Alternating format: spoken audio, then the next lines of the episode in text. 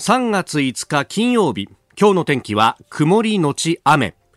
ニッポン放送飯田浩司の OK Cozy up。朝6時を過ぎました。おはようございます。ニッポン放送アナウンサーの飯田浩司です。おはようございます。ニッポン放送アナウンサーの新行市佳です。ニッポン放送飯田浩司の OK Cozy up。この後8時まで生放送ですえー、新聞を見てますと日付の横にね日付の横だったり下だったりにあの二十四節気の節目の時には、えー、その表示がありますが、えー、今日は啓蟄ということでで、うん、ええー、冬の間土の中に潜っていた虫が動き出すというですね、えー、ことの日だとまあこれで、えー、春が来るぞというような話で私もあの近所でですね犬の散歩なんかしてるとその土手のところで菜の花がもう結構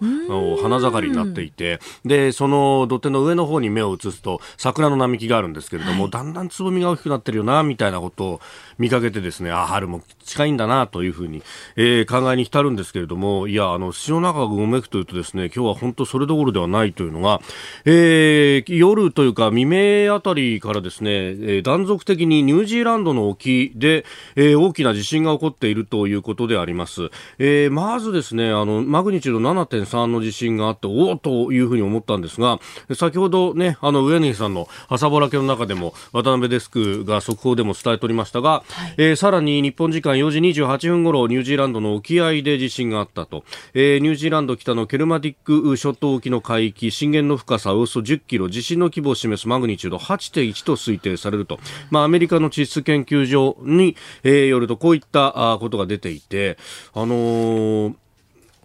まあ、南洋のあの辺りの沿岸では最大3メートルの津波の恐れがあるなんてことがね、報じられてます。まあ、日本への影響についてっていうのは今のところ調査中ということですので、またこれ、えー、情報入り次第お伝えしようと思いますが、あの、昨日の夜10時半、それから明けて2時41分、そして先ほど4時 ,4 4時半前と。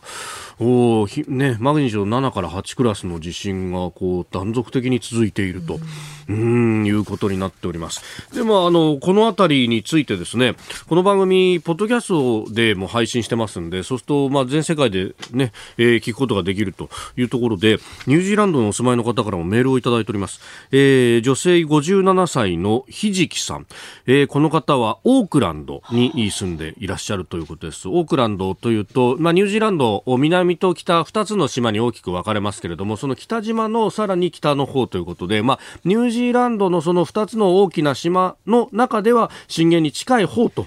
いうことも言えるかもしれませんが、えー、ニュージーランド北東部のカーマディックアイランド沖マグニチュード7.4が起きましたと、えー、現在津波注意報が北島のと東北沿岸に出てます、えー、私はオークランドに住んでいますがすやすや寝てましたダメージ報告されてませんとえー、いうふうに一報を伝えていただいております。ありがとうございます。ありがとうございます。えー、あのー、私、一昨年かな。あのニュージーランドに、まあ、家族旅行で行ったことがあって、はい、でそこであのたまたまですね、えー、最後空港に帰るときに、えー、早朝のあの根菜バスみたいのにこう乗り合わせた、まあ、根菜バスというかあの乗り合いタクシーみたいに乗り合わせた横にいたですね、うん、えー、おっさんがたまたまニュージーランドの建築をやってらっしゃるっていう人でいやこの朝から大変だねなんて言ったらいや実は出張で飛行機でこれから行くんだなんて話をしながら。で、えー、お前日本から来たのか？日本とニュージーランドってのは本当共通点が多いよな、うん、おお前ら10年前に大きな地震があっただろうと。あの1か月半2か月ぐらい前に俺たちも大きな地震をクライスチャージで経験したんだ、うん、ねえー、建築やってるとやっぱそういうところ日本の技術とか、えー、そういうのも結構気になってさみたいで行くんだと。いうようなね、えー、話をしてくれて、あ、こんなところにもつながりがあるというかね、まあ、環太平洋増山帯の、まあ、南の端と、そして北側ということで、ね、あの、地球が活動期に入っているなんてことはもうここ10年以上言われてますけれども、まさに、えー、備えあれば憂いなしであると。えー、先日2月の13日には、ね、えー、まあ東日本大震災の余震と呼ばれるものでしたけれども、震度6強という、ね、えー、最大震度6強という地震がありました。まあお互い本当に備えなきゃいけないんだなってことを改めて思う、えー、朝であります。まああの、家族でね、こういうことが起こったらここに避難しようねとかそういうことをちょっと話しておくだけでも全く違ったりとか、うん、ね、あとは海沿いに住んでたらやっぱり津波は警戒しなきゃねとか、ね、改めて、えー、そういうことにも目を向ける今週から来週にかけてということであります。えー、我々もですね、あのー、来週は、えー、東日本大震災の被災地10年後どうなったかというのを、えー、実際歩いてで取材をしながら放送するという1週間にしようと思っております。まあ、詳しいことはまた後ほどお知らせしますが、来週は、えー、そんなわけでですね、私はこの有楽町のスタジオにはおらず、また新業アナウンサーに留守を預かってもらうという感じになります。はい、はいここが気になるです。えー、日本放送では今年1月フジテレビ BS フジとともに国際社会共通の目標である SDGs 持続可能な開発目標について考えるプロジェクト楽しくアクション SDGs を発足いたしました、えー、このプロジェクトではキャンペーンアンバサダーのファーストサマーウイカさんとともにこの地球で暮らし続けるために見直すべきことが何なのかなどを考えてまいります。で番組の中でもですね今週来週様々な情報を発信していきますが、はい、今朝はユニバーサルマナーについて新業アナウンサーのリポートです。はい。SDGs には17の目標がありまして、はい、ユニバーサルマナーとは多くの関連性があるんですよね、えー、でその中でも特に8つ目の働きがいも経済成長もという項目、えー、包摂的かつ持続可能な経済成長及びすべての人々の完全かつ生産的な雇用と働きがいのある人間らしい雇用を促進する。ここに注目したいと思います、はい、え私、新業、去年の末頃にもですね、あの、うん、ユニバーサルマナーについては番組の中で、はい、はい、ご紹介したんですけれども、改めてユニバーサルマナー検定の講師を担当されている株式会社ミライロの原口淳さんにお話を伺いました。その模様をお聞きください。改めてユニバーサルマナーについて教えていただけますか？はい。えー、ユニバーサルマナー、これは障害のある方やご高齢の方、多様な方々への向き合い方というところでお伝えをしています。はい、そしてこのユニバーサルマナーの定義なんですけれども、うん、自分とは違う誰かのことを思いやり、適切な理解のもと行動することであると。こういうふうに私たちは定義づけています。えええー、例えば、私は実はあの全く目が見えません。生まれた時から全く目が見えないんですけれども、はい、みんなそれぞれ違うと。だからこそそうした自分とは違う誰かのことを理解する。で、その理解のもとで行動するということが大前提必要なんだというふうに考えてます。で、今、まあ、ご存知の通り、日本はすごい高齢化先進国だと言われています。ご高齢の方が多くなっている。また、障害のある方も外出をしたりとか、まあ、就学、就職をする。そういう機会も増えています。そんな現代においては、特別なことでも何でもないと。うん例えばそうやってこうユニバーサルマナーを学ぶことによって SDGs としては例えばどんな目標に貢献できますかね、SDGs の目標の中で、はい、障害のある方であったりとかジェンダー、あとユニバーサルデザインに関する目標っていうのが6項目あるんですよね、はい、そうしたものを達成していく上でもユニバーサルマナーっていうのがまず一つ、えー、まず私たちができる第一歩かなというふうに考えてます。うん。例えばそのユニバーサルマナーどういったこう職業の方に教えることが原口さんは多いですか？当初はやはり接客業の方っていうのが多かったです、うん、ホテルとか多様な方々、そうですね、ホテルだったりとか結婚式場だったりとかそういったところも多かったんですね、まあ、理由としてはやはりあの障害のあるお客様、ご高齢のお客様がたくさんやってくる、そういったお客様に満足していただくためにというところで受けていただくことが多かったのですが、ええ、最近では実際にそうしたあまりその障害のある方であったり、ご高齢のお客様と接しない、まあ、実際 IT 企業さんであったりとか、そういった多くの幅広い企業さんでもユニバーサルマナーを受講いただくっていう機会が増えました。理由としては、はい、えー、実際に今からも多様な方々が同じ職場で働く機会が増えるとそうした方々と共に働いていくためにユニバーサルマナーを受けているんですっていうお話は、はい、あのお声を聞いております。でも実際今課題となっているのが、その障害のある方の職場定着率がどうしても低いっていうところがそうなんですか課題になっていると言われています。そうですね。えー、あのまあ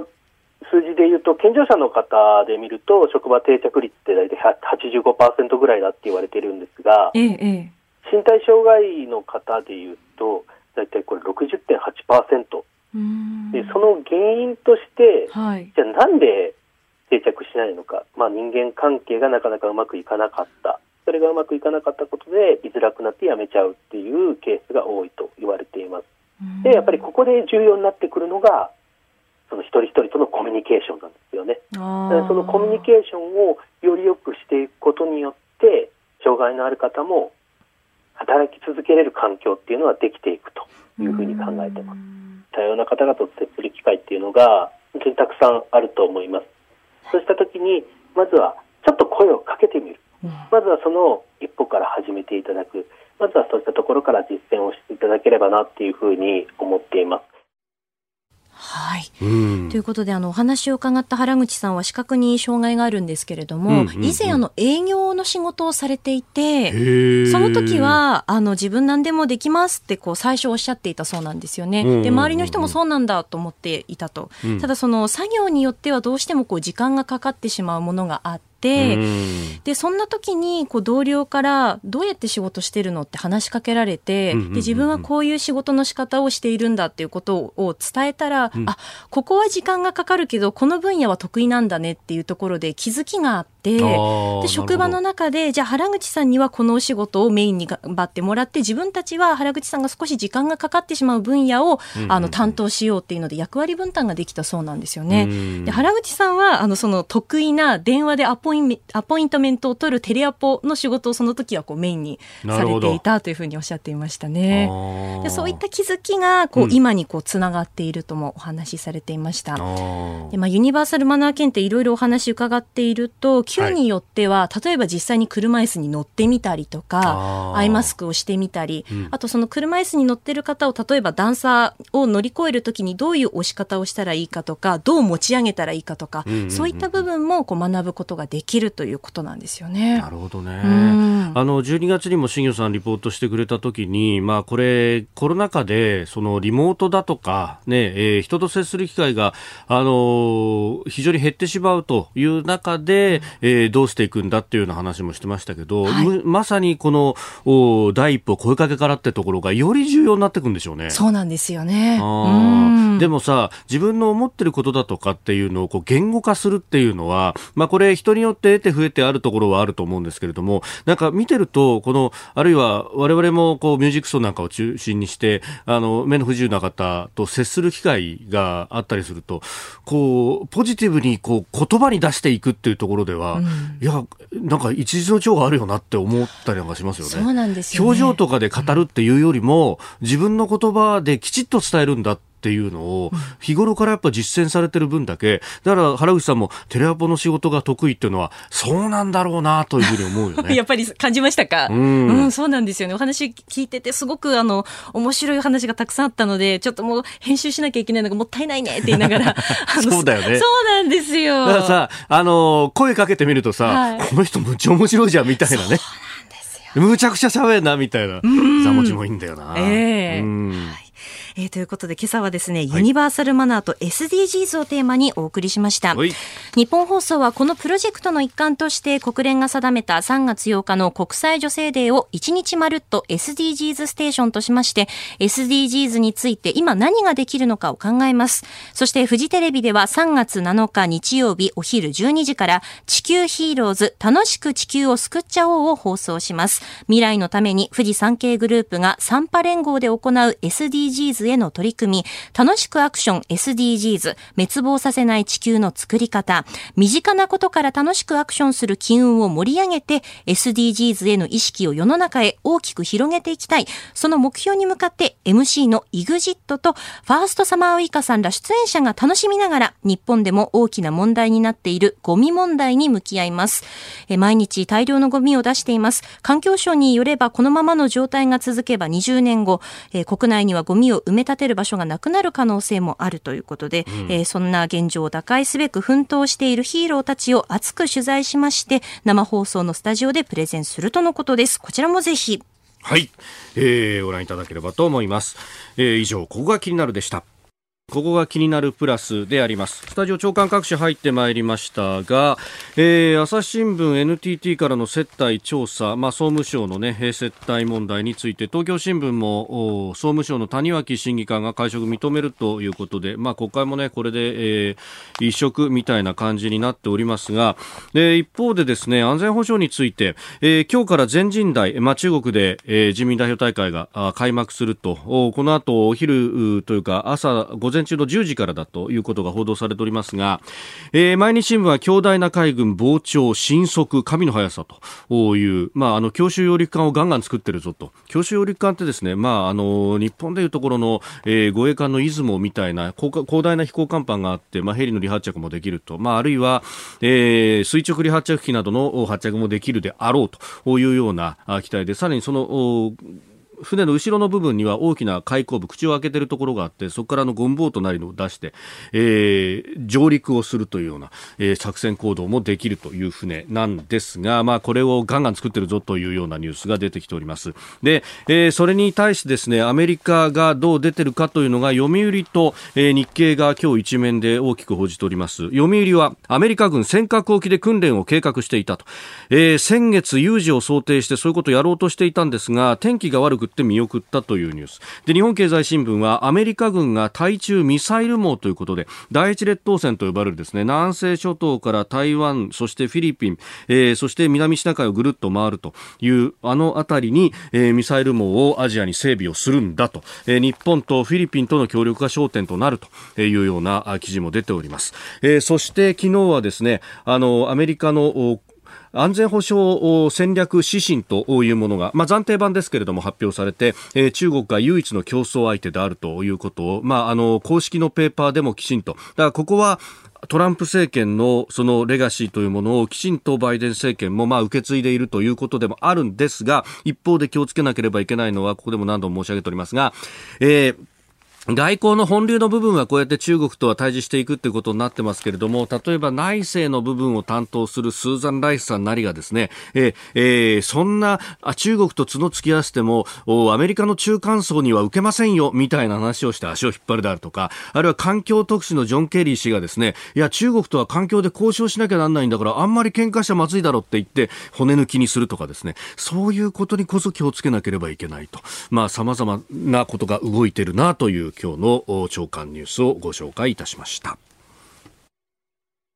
さあ、7時台はコメンテーターの方々とニュースを掘り下げてまいります。えー、今朝は番組初登場です。ソシエテジェネラル証券経済分析ご担当、相田拓司さんです。おはようございます。おはようございます。よろしくお願いします。よろしくお願いします。朝からありがとうございます。ありがとうございます。えーあのー、相田さん、もうね、えー、リフレ派というか、まあ、その、日本経済どう良くするんだと、様々なところでご提言もされていらっしゃいますが、あのー、この番組お越しいただくきっかけとなったのがですね、あの、前の政権で、えー、参与も務められていた、え、えー、本田悦郎さんが、いや、相田さんっていう素晴らしい人がいるから、あの、ご紹介しますよっていうふうにいただいてですね、え、えー、で、あの、今回お声がけをさせていただいたというところなんですけれども、もうあれですか、本田さんとは結構長いお付き合いになるんですか？はい、えー、10年近くのお付き合いになりまして、えー、アベノミクスの政策を、はい、えー、バックアップするお手伝いをしております。なるほど。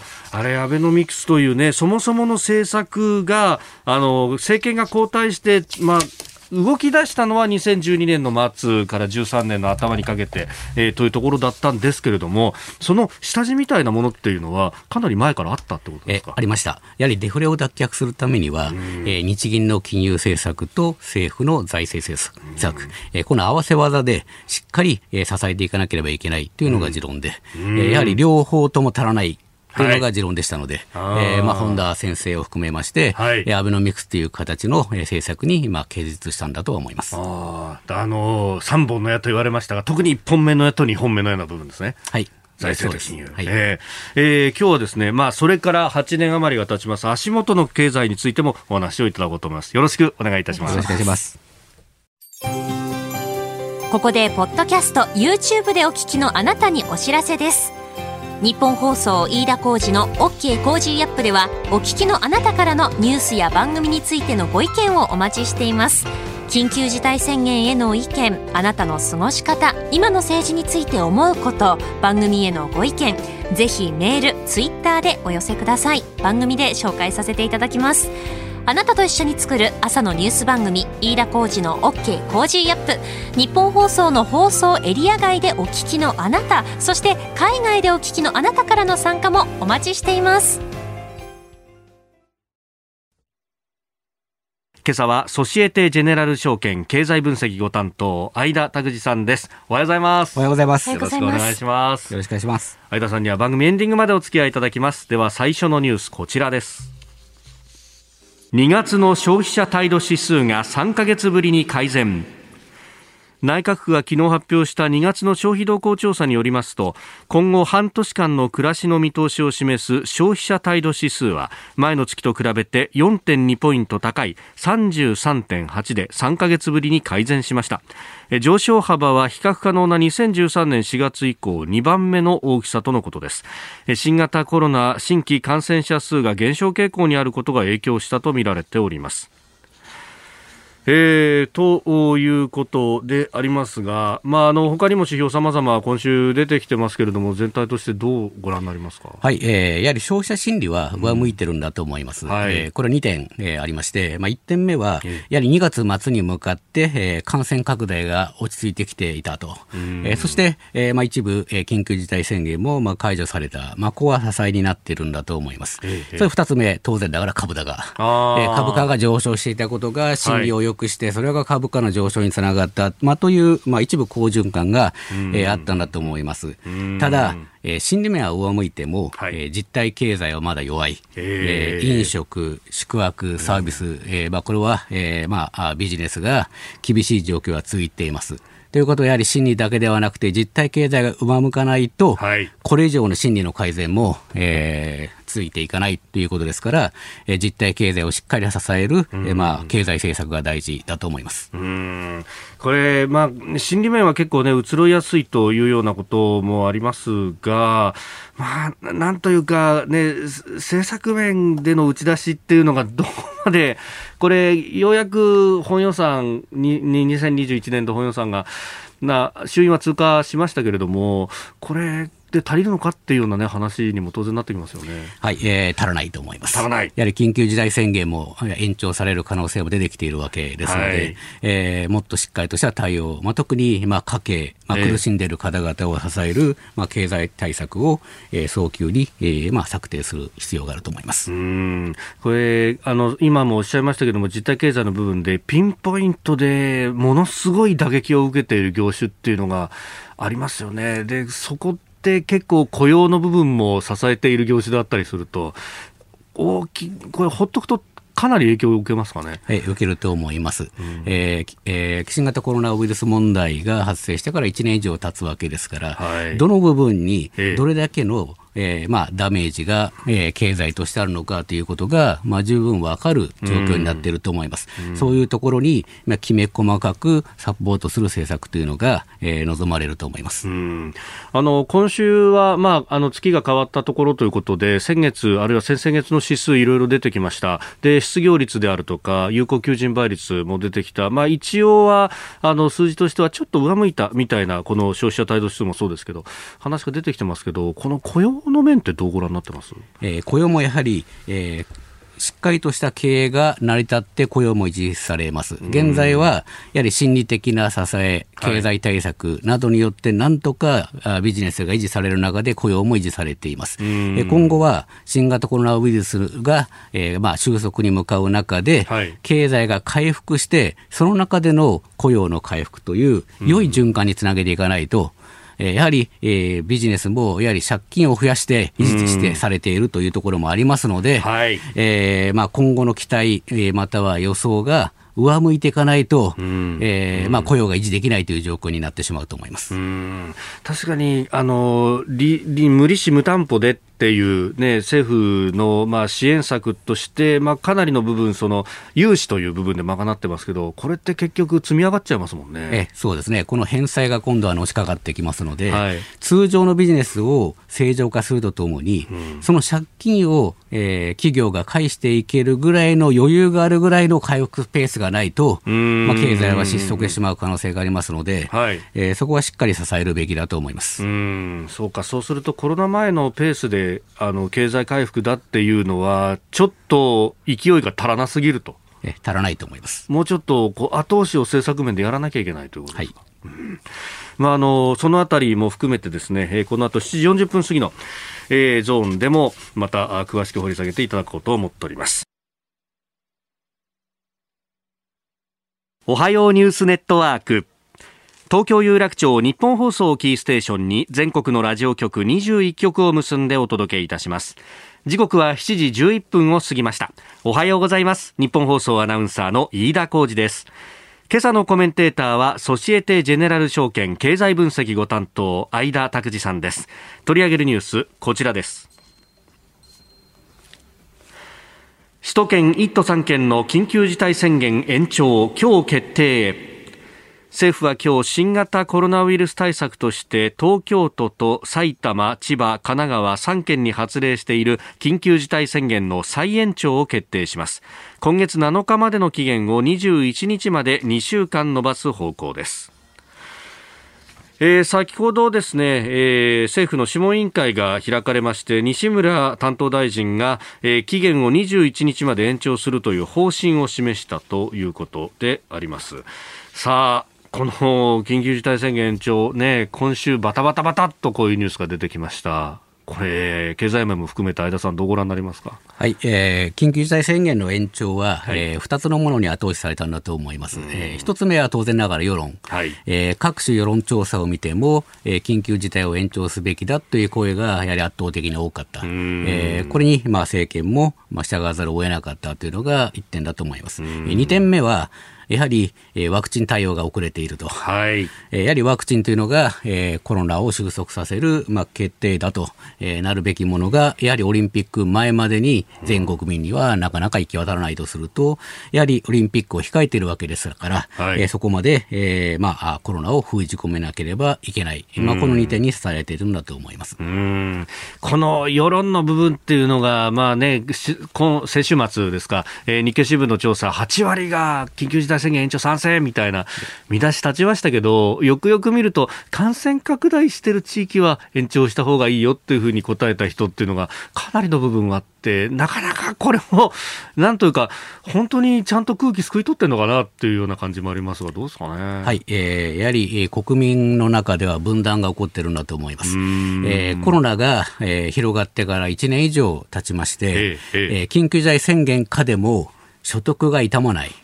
賃金が維持されるという安心感をえー、持っている方と、はい、やはり、えー、飲食、宿泊サービスを中心に、えー、相当苦しんで雇用を失われて、所得がなくなってしまった方、うん。はい、えー、この2つ、えー、分断してると思います。では、どちらが多いかというと、当然ながら賃金が維持されている方が多いわけですから、世論調査をすれば、当然、緊急事態宣言を延長すべき、コロナを封じ込めるという声が大きくなってしまう。えー、その、えー、苦しんでいる方々のやはり声が消されてしまうような、えー、ことが起こっているんだとは思いますあ確かにあの飲食やサービス業であるとか宿泊業、まあ、その辺ってまたあの非正規雇用比率も従来から高かったところでもありますよね。はい、えー、やはりそういう方々の声というのは、えー、なかなか届きづらいですし、うん、やはりそれが過半数を超えていかないと、はい、やはり世論は緊急事態宣言の延長、まあ、そして、えー、ビジネス、まあ、経済をある一定抑制することが、えー、必要であるという、まあ、流れになってしまうんではないかと思いますうんいや、あさん、なんかその辺のこの分断というのが、そのアベノミクスよりもっと前の時代の、あのそれこそ、年越し派遣村とかこう問題になったあの時代と、すごくこう似てるなというような。印象を受けるんですが、これ、結局最終的にはその正社員雇用であったりとか、あるいは年金の受給等々、まあ、あの、確固たる収入が毎月入ってくるよって人にも、最終的には影響は受けてきますよね。はい、えー、おっしゃる通りでして、やはり、えー、今回、まあ、苦しんでいる方々の支出が落ちれば、まあ、それが、えー、全体のビジネスの、えー、まあ、パフォーマンス、えー、状況にも影響、悪影響を及ぼして、それが回り回って、正社員の賃金も上がらなくなる、または下がっていく、雇用が失われるという形になりますので、やはり経済が傷まないように、はい、えー、現在このコロナ禍で苦しんでいる方々を、まあ、経済政策で、まあ、支える、うん、えー、えー、もう一度、えー、給付金を、えー、やってもいいでしょうし、はい、えー、まあ、そういうような大胆な政策がまだ必要だと思います。うん。これあの、確かに全く政府が政策を出してないわけではないかもしれません、その雇用調整助成金だったりとか、あるいは個人への給付もやると。ねね、いうことにはなってますけど、どうですか、希望的な面というのは。はい、えー、現在、コロナの問題が、こう、えー、収束はしてないですが、緩和してます。うんはい、それに伴って、政策も、ええー、尻つぼめになってしまう。まあ、これ良くないと思います。はい、えー、緩和、えー、コロナ問題が緩和するに向かうとともに、政策は強化して、最終的にコロナの収束宣言とともに政策が終わるという形にしていかなければいけないと思います。うん。あのまあ雇用を支えるとか、まあ、いろいろこう困窮しているところに給付金等々が道具立てとしてはあるのかもしれないですけど、どうですかね、これ、なかなか伝わってないと、予算も積み残してるなんていうデータも結構ありますよね、はいえー、予算の執行はしっかりすべきだと思います。えーまあえー、現在、えー、衆院を、えー、来年度の予算が、まあ、通りましたので、はい。えー、年度末までに、えー、来年度の予算が、えーまあ、国会を通ることが、まあ、確実になってきているわけですので、えー、次の補正予算を含んだ経済対策に踏み出す、はい、えーまあ、一つの、えー、重要な局面に来てるんじゃないかと思います。うんこれ、あの、本予算が通って4月新年度になったところでもうすぐにでも補正は審議した方がいい。はい。えー、した方がいいと思います。どのぐらいの規模を考えられます、えー、規模感というのは当然ながらいろいろ議論があるんですが、はい、えー、前回の補正と同じ規模の、えー、ものをやってもいいと思います。あ前回の補正というのは第三次補正？はい。うんそうすると、まあえー、あれが、まあ、全体で本予算も含めて、まあ、水30兆ということが言われましたけれども、まあ、2桁超規模はやらないといけないということですか、はい、2桁超規模をやるべきだとは思います。えー、これは日本だけではなくて、アメリカもそういう動きがあります。えー日本も、えー、アメリカに見習って、はい、えー、しっかり政策を出し惜しみせずに、えー、額も、うん、えー、内容も、うん、えー、従事させさせていくべきだと思います。うん。ヨーロッパも実は結構財政出動してますもんね。えー、してます。うん。あの緊縮でよく見習えって言われているドイツですら、確か税金下げてますよね、あそこ。えー、下げていますし、えー、やはり、えー、ヨーロッパの場合には大枠として、はい、えー、財政赤字を、えー、GDP に対して3%以下に収めなきゃいけないという、ある意味で抑制があるわけですが、はい、そういう抑制自体も緩和していこうという動きも出ています。おそうなんですね。あれが結構ネックになって、そのかつての財政危機の時にギリシャやイタリア苦しみましたよね。はい。えー、まあ、それが足かせとなって、えー、これまで財政政策が自由に打てない、えー、というものがありましたので、今回はまだコロナの問題が続くわけですから、はい、形として財政政策をしっかり出せる、政策、お金を出せるような形を、えー、フレキシブルな形を維持していこう、えー、という動きがあります。うん、これ、なんでこういう時に欧米を見習えってみんな言わないんですかね？そうですね。やはりお金を、えー、使わない、はい、えー、借金を減らす、うん、えー、財政を良くしていこう、まあ、ということに関しては欧米を見習えという声が多いですが、はい、こういうしっかり使って国民を支えていこう。という国面に対して、なかなか欧米を見習えという声が、えー、出ないのは残念なことだと思います。うんえー、そしてもう一つ用意していたニュース、みずほ銀行の ATM 障害についてなんですが、えー、原因が分かってきました。デジタル口座へのデータ移行作業のところで、えー、原因ができたというところなんですが、この障害、先週末ありました、どうご覧になりますか？はい、まだ日本は、えー、デジタル体制の過渡期にあるんだと思います。えー、まあ、通帳がある普通の口座から通帳がない、まあ、デジタル、インターネットバンクを含めた、はい、そういう新しい形の、えー、まあ、金融の形に変わる過渡期にあるんだと思います。過渡期にあるにもかかわらず、はい、これまでやはり投資というのが抑制されてきたと。日本の企業、まあ、金融機関も含めて、投資を抑制してしまったわけですから、やはり、えーまあ、そういう矛盾が出てきてるんだとは思います、うん、あこういうのもやっぱりシステムの、まあ、抜本的な改革も含めてやらなきゃならないところを、どうなんですか、やっぱ先送り先送りにして、ちょっとずつちょっとずつやってきたってところなんですかね？はい、やはりちょっとずつコストを気にしながらやっていたんだと思います。やはり投資もどちらかというと、コストを削減するための投資。はい、えー、がやはりメインになってしまい、えー、利便性を良くするですとか、新しいビジネスを拡大する投資というのが抑制されてしまった。まあ、結果として投資が後ずれしたり、えー、後で急にやろうとすると、うん、えー、まあ、こういうシステムの障害が起こる。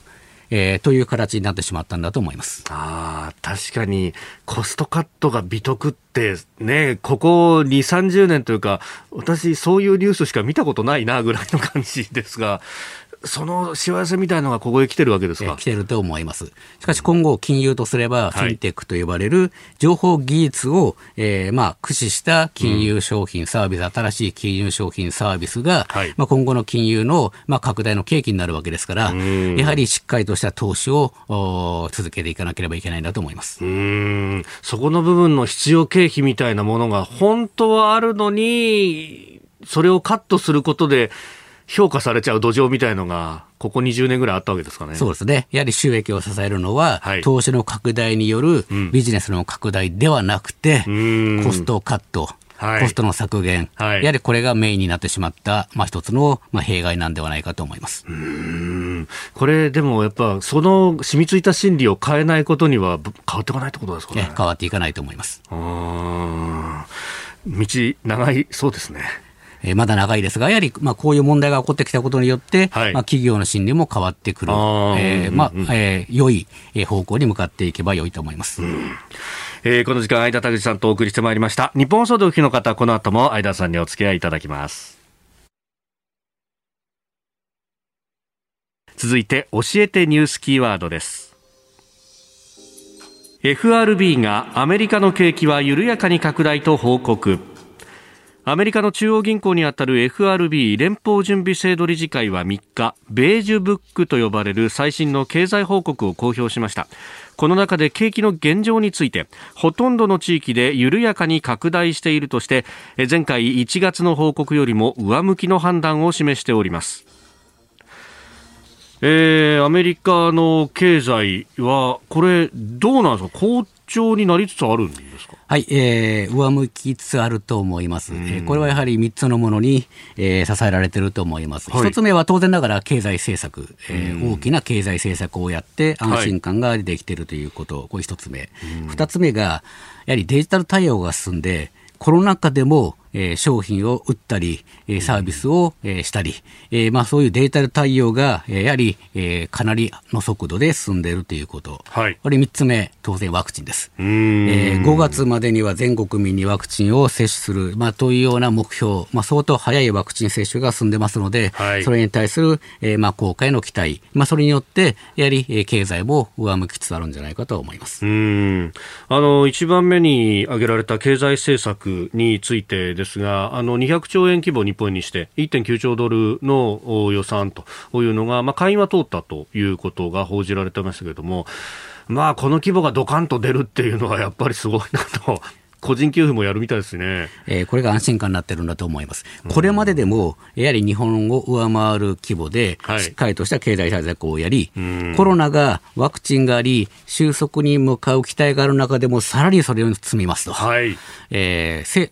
コロナは収束に向かうけれども、政策は拡大していく、まあ、この2つのギャップがあるからこそ、うん、えー、安心感、または経済を支えることが、えー、できているんだとは思います、うん。まあ、この辺バイデン新政権になって、経済閣僚、注目されましたけれども、FRB の議長をやってたイエレンさんが財務長官になってると、まあ、この辺っていうのは、やっぱりこの中央銀行と政府側とっていうのが、がっちりやっていくぞってメッセージなんですかね。えー、だと思います。やはりイエレン、えー、元、まあ、議長、はい。えー、当時もハト派と言われる、ええー、緩和推進派で有名でしたから、はい、えー、それが財政の方に移り、うん、えー、まあ、FRB と、まあ、共同で経済を支えていきますと。経済がある程度回復しても、政策は止めませんと、まだ行きますという安心感を伝えてるんだとは思います。これ、しかもそれを再三にわたって、あの会見等々で、かなり明確に言ってますよね。え言ってます。えこれが、え当然、えマーケットにも影響してきてます、はい、え10年ですとか長めの金利が上昇して、えこれはやはりマーケットが、はい、え将来の政策の継続と、まあ、景気の回復をある程度織り込んでるんだと思います。ただ、それに、え株価が反応して下がってしまってますが、まあ、いずれは政策がそれだけ続くからこそ、金利が上がってきたんだということに、まあ、逆の解釈になってきて、株価を持ち直していくんじゃないかと思います、うん、まあ、長期金利が上昇するっていうと、国債価格が下がってるのと同義だということで、えー、こうかなりね、おどろおどろしく報じる向きもありますが、この金利が上がるってことは、先々も物価が上がるぞっていう、みんなが予想してるっていうことと同じと考えていいですか？同じということです。先の、まあ、景気なり物価が上がっていって、経済が正常化しているということをマーケットは、うん、えー、織り込み始めているということですので、裏を返すと、はい、そのそのぐらいの政策を出さなきゃいけないと。長めの金利が上がるぐらいの期待感が出るぐらいの政策を出さなきゃいけない。それで実際に実体経済がそれに追いついて回復してくれば、株価もまた持ち直していくわけですから、まあ、そういう好循環が必要だと思います。でその流れに合わせるようにして、やっぱり物価も上がっていくってことですか、え物価も徐々に上がって、これまでのデフレ気味の世界からインフレ気味、ただ当然、インフレといっても過度にならない程度の、はい、えー、まあ、インフレ経済に変わっていくんではないかと思います。あ、まあ、確かにイエランさんの時代に高圧経済なんていうね、ちょっとこう物価は高めだけれども、経済も成長していくぞっていう方がいいぞって話ありましたもんね。ありました。さらにこれまでよりもやはりインフレに対しては、えー、まあ許していこうと。えー、インフレが少し出ても少しは許して、経済の、えー、状況の改善を優先しようという政策の枠組みに変わってきているのが実態です。うん他方、日本はどうなんだというあたりは、この後、えー、ここだけニューススクープアップのゾーンで詳しくお話をいただこうと思っております。さあ、この後は肌道子さん登場、いってらっしゃいをお送りいたします。今週のテーマ、コンタクトレンズについてです。さあ、続いては、ここだけニューススクープアップです。この時間、最後のニュースをスクープアップポストコロナの経済政策を考える。この時間はいわゆるポストコロナと呼ばれるコロナが収まった後の経済政策について相田さんにお話を伺ってまいります。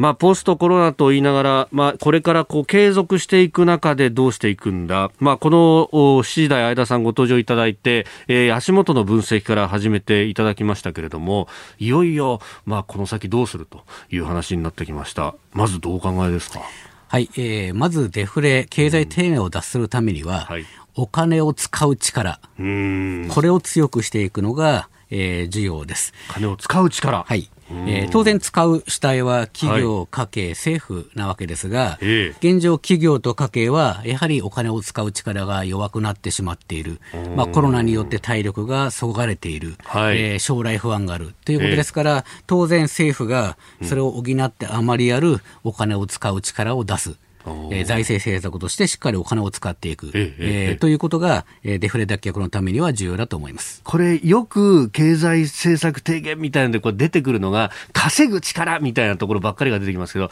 そうじゃなくて、使う方が重要なんだってことなんですね。はい、使う力が重要です。えー、家計が賃金、まあ、所得としてもらうものは、はい、やはり政府と企業がお金を使うものが回って家計に回ってくるわけですから、えー、まず政府と企業がお金を使って、家計に所得を回して、そして、えー、未来に対する明るい期待が出てきたり、また企業が新しい商品、サービスを提供していけば、えー、家計がお金を使って、それがまた企業に回って、えー、好循環が生まれていくんだと思います。ここって、あのよくこう国家財政だとかを家計に例えたりとかっていう人が陥りがちなところなんですけど、誰かが使う、誰かの支出が誰かの所得につながるみたいなのって、忘れ去られちゃうことが多いんですよね。多いと思います。やはり家計の賃金というのは、えー、企業と政府が使ったものから出てくるということが、やはり大事だと思います。で、企業収益ってものは、まあ、日本の GDP の6割が、その、重要内需だっていうようなことに言われる通り、やっぱ使う、人々が使うことによって、企業の利潤というのも生まれてくると。はい。ここも忘れられて、なんか、どんどんお金貯め込めば生活楽になるっていうふうに、なんか染みついて思い込んじゃってるところありますけど、そうすると、今度はお金回らなくて、どんどん経済はしぼんじゃうってことですか？えそういうことだと思います。特にこの20年起こってきたことは、はい、企業が投資をしなくなってしまった。企業は通常はお金を借りて投資をする部門です。はいただ今、現状日本は企業はお金を貯めています。えー、儲けて、えー、得たお金よりも、はい、えー、投資が少ないわけですので、企業が投資をする側ではなくて、貯蓄をする側になってしまった。ということは、企業の支出をする力、お金を使う力というのが、著しく弱くなっています。となると、もう一方、政府がしっかりお金を使わないと、家計にはお金が回らなくなってしまう。こういう状況が20年間続いたことによって、家計がどんどんどんどん疲弊をしてしまったというのが、この20年の、えー、反省点だと思います。